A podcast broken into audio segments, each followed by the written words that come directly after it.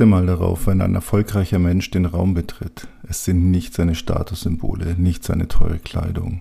Es ist seine Aura, die dich flasht. Ja, schon wieder Freitag, schon wieder Business Lunch. Herzlich willkommen zurück. Ich habe jetzt gerade mal nachgeschaut für die Hörerinnen, Hörer der ersten Stunde, dass wir nähern uns rasant Folge Nummer 150 im dritten Jahr. Also wer da von Anfang an dabei ist, ganz, ganz lieben Dank für den Support. Auch natürlich alle, die später dazugekommen sind, ab und zu mal reinhören. Vielleicht der eine oder andere auch mal ein bisschen dann in die Vergangenheit gegangen ist. Ich mache das auch bei manchen Podcasts, finde ich immer ganz interessant, wenn man dann so zurückgeht. Ja, nichtsdestotrotz will ich heute auch mal ein bisschen plaudern sozusagen, mal nicht den Jahresendstress hochhalten. Da wird es noch das eine oder andere Special sicherlich geben dieses Jahr. Denn für alle, die irgendwo im Business stehen, Ziele haben, wird es natürlich langsam Zeit, sich darauf auch zu besinnen. Kleine Änderungen, keine Sorge. Ich habe ja mal angekündigt vor ein paar Folgen, dass ich ein bisschen was nach und nach hier ändern möchte, es ein bisschen breiter machen will auch ohne jetzt ähm, Themen komplett wegzulassen oder zu wechseln. Aber, wie habe ich mir vorhin so schön gedacht, ich kann gar nicht so viel Lunch essen, wie ich was zu erzählen habe, äh, um das auch dahingehend ein bisschen authentischer zu machen. Ich komme nicht mehr immer dazu, Freitag gemütlich was zu essen zu überlegen und dann einen Podcast aufzunehmen. Deswegen, ähm, ja, es ist Mittwoch, 23.20 Uhr. Alles ist schön ruhig und ähm, ja, ich hatte jetzt mir gedacht, ich erzähle ein bisschen was heute mal aus meiner Vergangenheit. Hat natürlich wie immer einen Hintergrund, wenn ich was erzähle, kam die Woche irgendwie drauf, ähm, mal zu googeln, wo ich aufgewachsen bin, die Straße. Habe da aber gar nicht viel dazu gefunden. Gut, die Gegend ist jetzt auch nicht unbedingt so, da gibt es nicht wirklich viel, außer Wohnungen, Häuser, aber jetzt nichts Besonderes.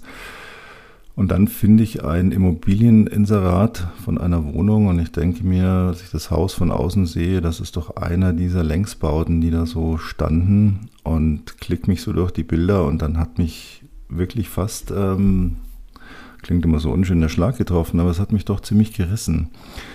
Da hat derjenige, der diese Wohnung verkauft, ein Foto von seinem Balkon gemacht und hat ein Haus fotografiert, in dem ich tatsächlich aufgewachsen bin, fast aufgewachsen. Ich habe dort als Baby sozusagen gelebt. Ich bin nicht dort auf die Welt gekommen, aber habe äh, meine ersten, glaube ich, zwei Lebensjahre dort verbracht in einer kleinen Zwei-Zimmer-Wohnung im Erdgeschoss, die meine Eltern damals bewohnt haben, äh, in einem großen Hochhaus, aber das war ganz unten. Und genau dieses Haus wurde dann äh, eine Weile später nochmal ja, reproduziert. Es wurde noch ein Hochhaus gebaut, ein bisschen daneben. Äh, dazwischen kam ein, ein, großer Spielplatz. Und in dieses äh, neue Hochhaus sind wir dann gezogen mit zwei oder drei Jahren in den fünften Stock, was ich äh, heute noch in schöner Erinnerung habe. Denn von meinem Kinderzimmerfenster aus, äh, und ich bin ganz am Nordrand der Stadt aufgewachsen, von meinem Kinderzimmerfenster aus konnte ich tatsächlich über die ganze Stadt schauen, bis zu den Alpen. Wir haben ja in München das Phänomen, wenn wir Föhn haben, dann sieht man die Berge. Sind auch nicht so weit weg, aber man sieht sie normal nicht. Aber dann sind die gestochen scharf zu sehen. Das kann man sich nicht vorstellen, wenn man es nicht in echt gesehen hat. Vielleicht kennen Sie es von Fotos oder sind aus München. Dann wissen Sie, wovon ich rede. Ja, auf jeden Fall, das war ein, ein Hochhaus. Es gab noch ein paar Stockwerke drüber. Das Hochhaus wurde dann weiter und weiter reproduziert. Es wurden also insgesamt, weiß ich nicht, vier oder fünf gebaut. Die ganze Gegend war geprägt von diesen Hochhäusern. Ähm, ja. Für mich als Kind war das eigentlich ganz nett und normal, denn im Haus waren natürlich viele Kinder. Es gab diesen Riesenspielplatz zwischen den ersten beiden Häusern. Es gab einen ja, heute, wenn ich ihn sehen würde, ich war lange nicht mehr dort, wird es wahrscheinlich ein kleiner Hügel sein, aber als Kind war es für uns der Mount Everest. Denn diese ganzen Häuser, die da gebaut wurden, mussten ja erstmal tiefe Aushübe gemacht werden und diese ganze Erde wurde aufgeschüttet und ein Schlittenberg gebaut. Ja, unser Aktionsradius damals war riesengroß. Wir waren mobil, wir hatten Fahrräder, keine Fahrradhelme, keine Handys. Wir hatten alle unsere Spielkleidung, sprich, wenn wir aus der Schule kamen, dann haben wir unsere alten Hosen, unsere alten Shirts oder Pullover oder Jacken angezogen, die nicht ganz so guten Schuhe. Ja, und dann ist man einfach raus und da gab es immer Kinder, die waren, war immer jemand da. Und dann sind wir da ausgeschwärmt. Hinter dem Haus, hinter diesem Schlittenberg war damals, ich habe jetzt auf den Fotos gesehen, heute sind da überall Wohnungen gebaut worden, aber damals waren da ganz große alte Fabrikhallen. Das war das Bundesbahn-Ausbesserungswerk, AW hieß das. Da wurden vor meiner Zeit große Züge, komplette Waggons reingefahren, repariert, wieder rausgefahren. Das war schon stillgelegt und es war strengstens verboten, diese Hallen zu betreten, wirklich allerstrengst. Wir hatten viele Verbote, an die wir uns nie gehalten haben. Diese Hallen zu betreten, ich glaube, ich war da insgesamt zweimal ganz kurz drin. Man hatte so eine Angst, da reinzugehen. Es wurde einem so alles Mögliche erzählt von den Eltern, was uns passieren würde, wenn wir es wagen würden, da reinzugehen. War auch nicht ganz leicht, war natürlich abgeschlossen, aber gut, irgendwo hat immer irgendeiner mal irgendeine Tür aufgebrochen, der da übernachtet hat. Deswegen sollten wir da wahrscheinlich auch nicht rein. Unter dem ersten Hochhaus muss man sich, kann man sich heute gar nicht mehr vorstellen, gab es eine Stahltüre, die war immer zu. Und wir wussten aber, dahinter sind alte Bunkeranlagen noch aus der Weltkriegszeit, denn dieses Ausbesserungswerk diente natürlich auch im Krieg dazu, ähm, Züge zu reparieren und wurde dementsprechend wohl auch häufiger angegriffen, deswegen Bunkeranlagen. Wir hätten dafür getötet, da rein zu dürfen, aber man durfte nicht. Und es hatte auch niemand außer dem Hausmeister einen Schlüssel. Und ich weiß noch, einmal stand diese Tür offen und ich habe so ein paar Meter da reingucken können. Da gingen so Tunnel los. Es war aufregend. Aber wir durften nicht. Es gab noch eine zweite Türe hinter dem Garagenhof, die auch in diese Bunker führte. Diese Tür war aus Stahl. Wir haben alles versucht, diese Tür aufzukriegen. Wirklich alles, was wir so mit unseren sechs, sieben, acht, zehn Jahren, elf Jahren, keine Ahnung, nur verfügbar hatten. Wir haben es nicht geschafft. Wir sind da nie reingekommen. Aber wir wären da reingegangen. Wir hatten viele Grenzen, viele Verbote. Wir haben die alle übertreten. Und warum ich darauf komme, ist, weil mir so die Tage bewusst geworden ist, als ich darüber nachgedacht habe. Viele Dinge, die für mich als Kind dort normal waren, waren vielleicht gar nicht so normal. Ja, es war schön, ich habe gute Erinnerungen, aber es war auch gefährlich. Es gab ähm, so eine Straße und über der Straße waren weitere Hochhäuser. diese Straße war eine klare Grenze. Wenn man darüber ist, dann lief man Gefahr, da sind die Kinder aus diesen Hochhäusern. Und die fanden das nicht lustig, gerade die Größeren, wenn man da in ihr Gebiet eingedrungen ist.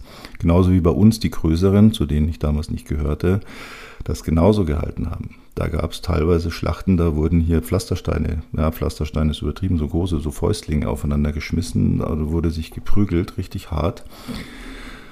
Die kleineren haben da nicht ganz so viel abgekriegt, aber es wurde später, als man älter wurde, ist man da auch mit reingezogen worden. Also ich bin tatsächlich schon so im Nachhinein betrachtet, damals war mir das nicht bewusst, bin ich schon so ein kleines Ghetto-Kind. Ich weiß auch noch, für mich war das normal, wenn man von der U-Bahn nach Hause ist, da musste man durch zwei andere feindliche Gebiete sozusagen. Und da hat man schon geschaut, wo man langläuft. Da ist man auch mal einen Umweg gegangen, wenn man irgendwo eine Gruppe gesehen hat, weil man wusste, das gibt richtig Ärger. Und der Ärger war damals nicht so wie heute, so ein bisschen harmlos und dann haben die Eltern miteinander geredet oder gleich die Anwälte aufeinander gehetzt. Da hat niemand eingegriffen von den Erwachsenen. Da musste man sich selber wehren. Ich weiß noch, wie mein Vater mal zu mir gesagt hat, als ich ihm erzählt habe, dass da so ein Junge ist, der mich immer wieder schlägt. Er hat er zu mir gesagt, du hast Hände, die sind doch groß wie Klodeckel. Wehr dich. Das war alles. Die haben, das war normal. Das ist nicht so gewesen, so, oh mein Gott, und äh, was weiß ich, hier, ich will jetzt keine Namen nennen, um da niemand anzusprechen, der zufällig so heißt, aber Sie kennen diese heutigen Modenamen, die manchmal ein bisschen verwäppelt werden, ja. Ah, der A hat den B gerade geschubst und da ist er jetzt traumatisiert, das hat überhaupt keinen interessiert, so ein Quatsch. Wir hatten auch, und da ist deswegen, es sind so zwei Punkte, die mir da so bewusst geworden sind, die Tage. Wir hatten auch keinerlei Statussymbole, die gab es dort nicht. Wir, wir, wussten damals nichts von irgendwelchen Marken. Es hatte keiner ein Handy, also gab es auch nicht, wer hat ein besseres Handy. Ja, vielleicht noch, wer hat ein schnelleres Fahrrad, aber das war auch gar nicht wichtig. Also niemand hat geschaut, boah, sein Fahrrad ist neuer oder das ist teurer als meins. Was wussten wir nicht. Ja, wir wussten auch nichts von irgendwelcher Markenkleidung oder Markenschuhen. Ja, wir sind da einfach rumgelaufen mit unseren Spielklamotten. Aber wir hatten andere Definitionen. Es zählte einfach in allem, jeden Tag, jeden Nachmittag, wer ist der Beste, egal in was, wer läuft am schnellsten, wer wirft am weitesten, wer klettert bei dem Baum am höchsten. Und es war damals so, die Mädchen und die Jungs, wir waren da alle zusammen und das, da gab es auch keine Unterschiede. Da hat doch niemand gesagt, oh, der hat jetzt ein Mädchen geschubst, das ist, der wird bestimmt später mal einer, der hier nicht gendern will und was gegen Frauen. Das, solche, solche Themen gab es einfach nicht. Wir haben verrücktesten Sachen gemacht. Wir haben hier ganz brutal Völkerball gespielt, so mit richtig abwerfen und haben es gefeiert, weil man einem den Ball ins Gesicht geklatscht hat und der Nasenbluten hatte und der hat drüber gelacht wenn mal einer nach Hause gelaufen ist, ja, weil er irgendwie sich besonders wehgetan hat, pff, der kam ganz schnell wieder zurück, weil die Eltern gesagt haben, geh weiter spielen, stell dich nicht so an. Wir haben, es gibt, ich war mal, ich weiß nicht, vor, ich habe neulich mal jemand gesagt, hier vor 20 Jahren, ich glaube es war vor 15 Jahren, vielleicht weiß es egal, ich war auf jeden Fall, bin ich da mal hingefahren, das ist ewig lange her, habe mich auf diesen Spielplatz gesetzt, mittlerweile wie überall ja, die Kinder sind alle groß, sind alle weggezogen. Ja, die Leute, ich habe mal auf die Klingelschilder geschaut, ein paar Namen habe ich noch gekannt, viele waren neu. Der Spielplatz war komplett kaputt runtergekommen. Der war schön damals. Der hatte zwei Holzhäuser, der hatte so einen angelegten Weg wie eine Straße, der hatte eine Schaukelanlage, einen Sandkasten, ein Karussell. Mega. Also ich habe mich auf jeden Fall auf diesen Spielplatz auf die Bank gesetzt, diese Schaukeln angeschaut, eine geraucht, ja, auf dem Spielplatz, da waren aber keine Kinder. Und nein, ich habe die Kippe auch nicht in den Sand geschmissen, ich habe sie ordentlich entsorgt. Heute musst du ja echt auf alles aufpassen, was du sagst, ne? Sonst kommen sofort wieder zehn Kommentare, äh, kannst du am Spielplatz rauchen und die Kippe hast du wahrscheinlich auch nur in den Sand gesteckt. Nein. Aber ich habe diese Schaukel mir so angeschaut und dachte mir, krass, ja, das, ähm, wir haben da damals so Wettbewerbe gemacht. Weitspringen von der Schaukel aus. Ja. Es gab eine kleine Schaukel für die Babys mit so einem Gitter dran, dann gab es eine mittlere und eine große und auf der großen und da musste man so richtig, richtig, und die war richtig groß, die Schaukel, richtig groß. Und da musste man schaukeln, ganz viel Anlauf nehmen und dann von der Schaukel springen. Dann wurde da ein Strich gezogen in den Sand, wo man gelandet ist und wer kommt am weitesten. Ja. Meistens ist der, der am weitesten kam, dann irgendwie gegen die Bank geknallt. Da hat sich sau weh getan, aber er hat gewonnen. Und das hat gezählt. Alles andere war egal. Wir hatten immer Schrammen, wir waren immer irgendwo aufgerissen, aufgekratzt, verblutet, nicht verblutet, angeblutet. Sie wissen, was ich meine.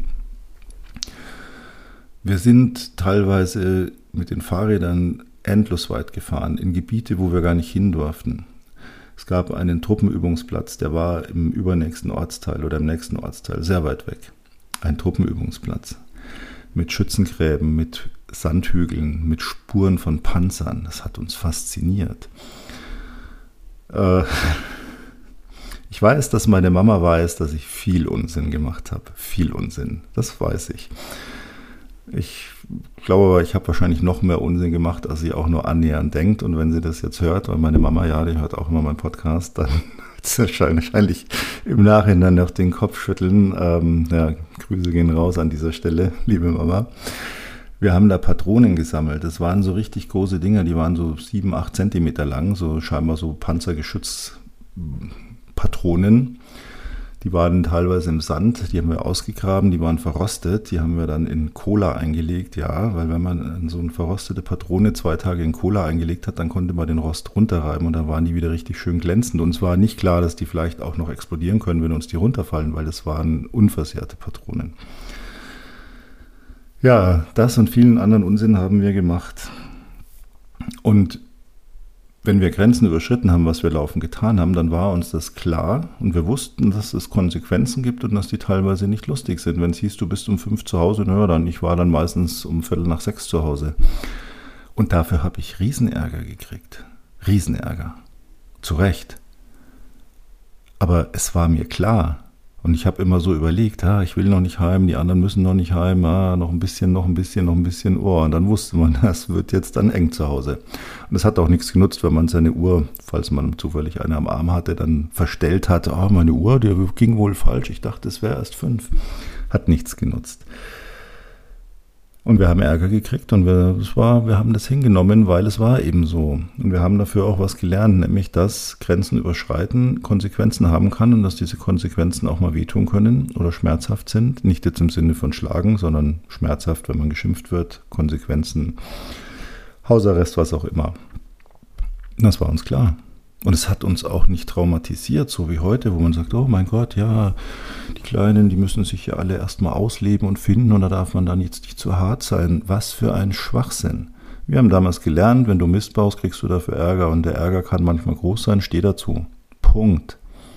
Und das ist heute komplett verloren gegangen, habe ich immer so ein bisschen den Eindruck. Es ist eine Verweichlichung, die ich ja oft anprangere. Aber es waren eben so diese Dinge.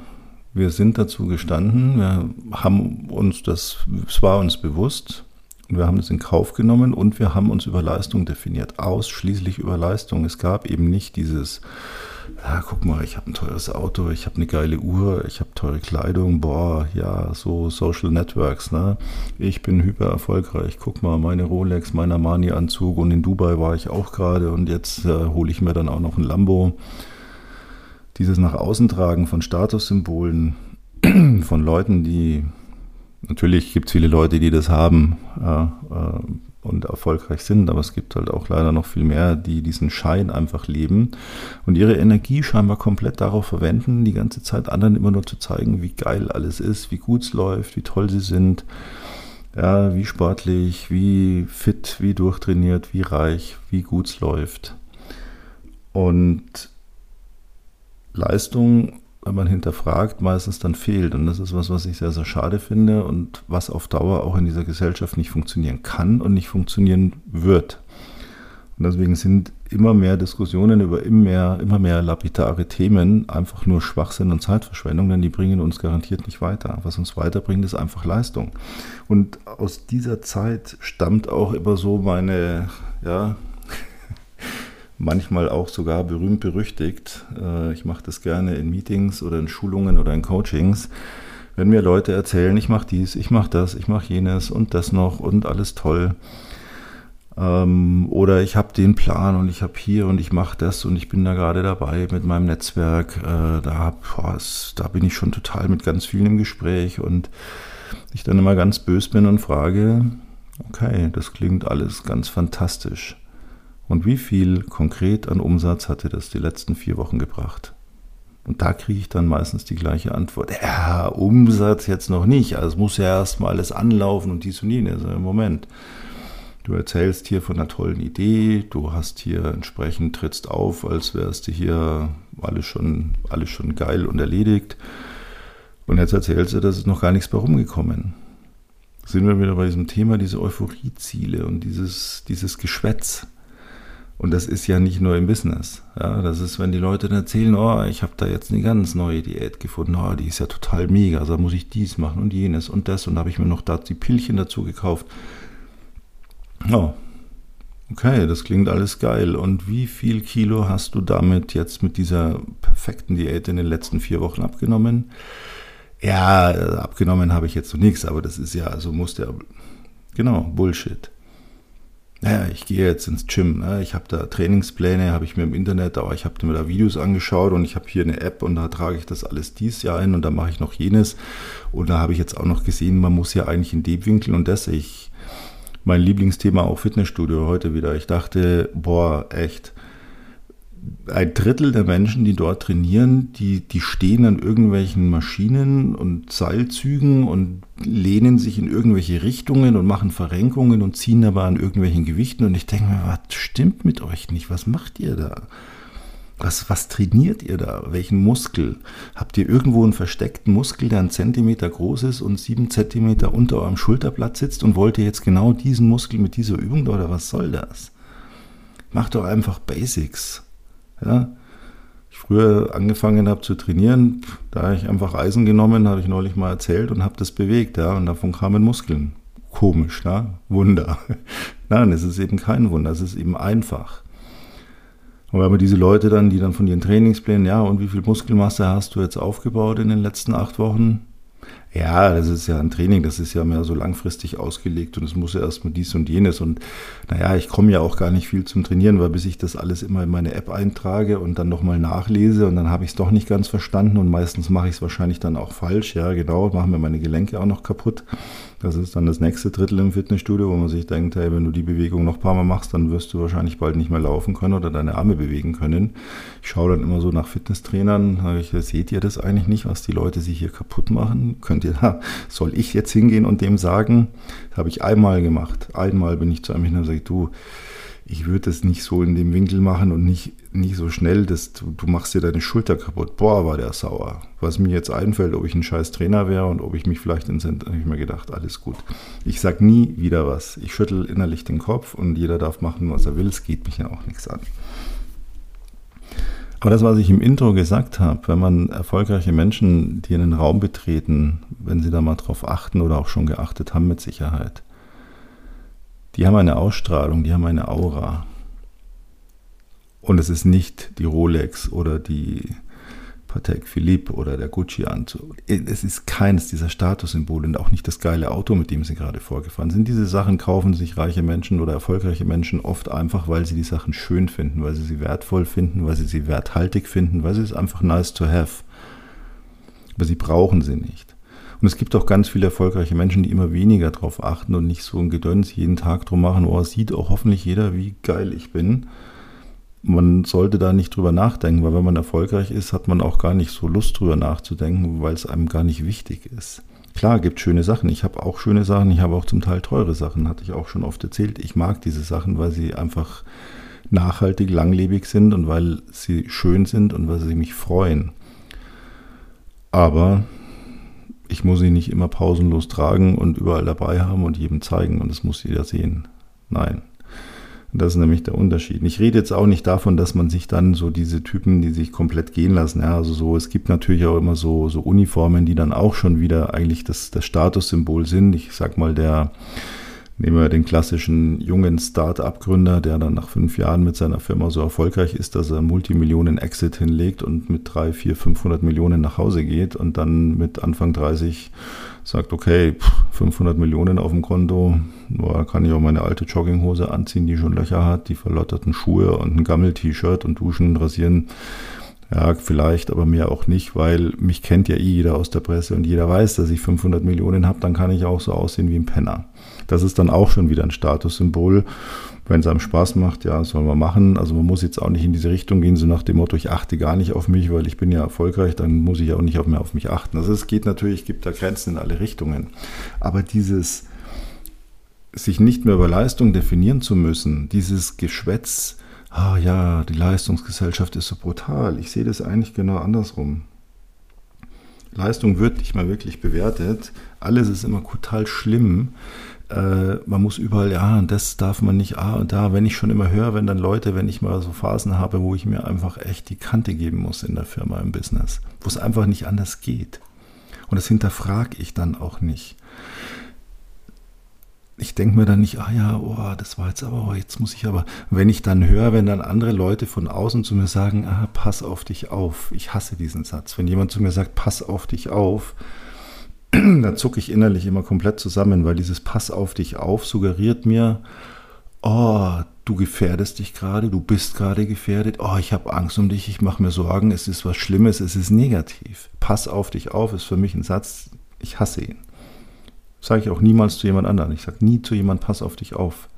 Weil pass auf dich auf ist wie so eine, so eine unheilschwangere Botschaft.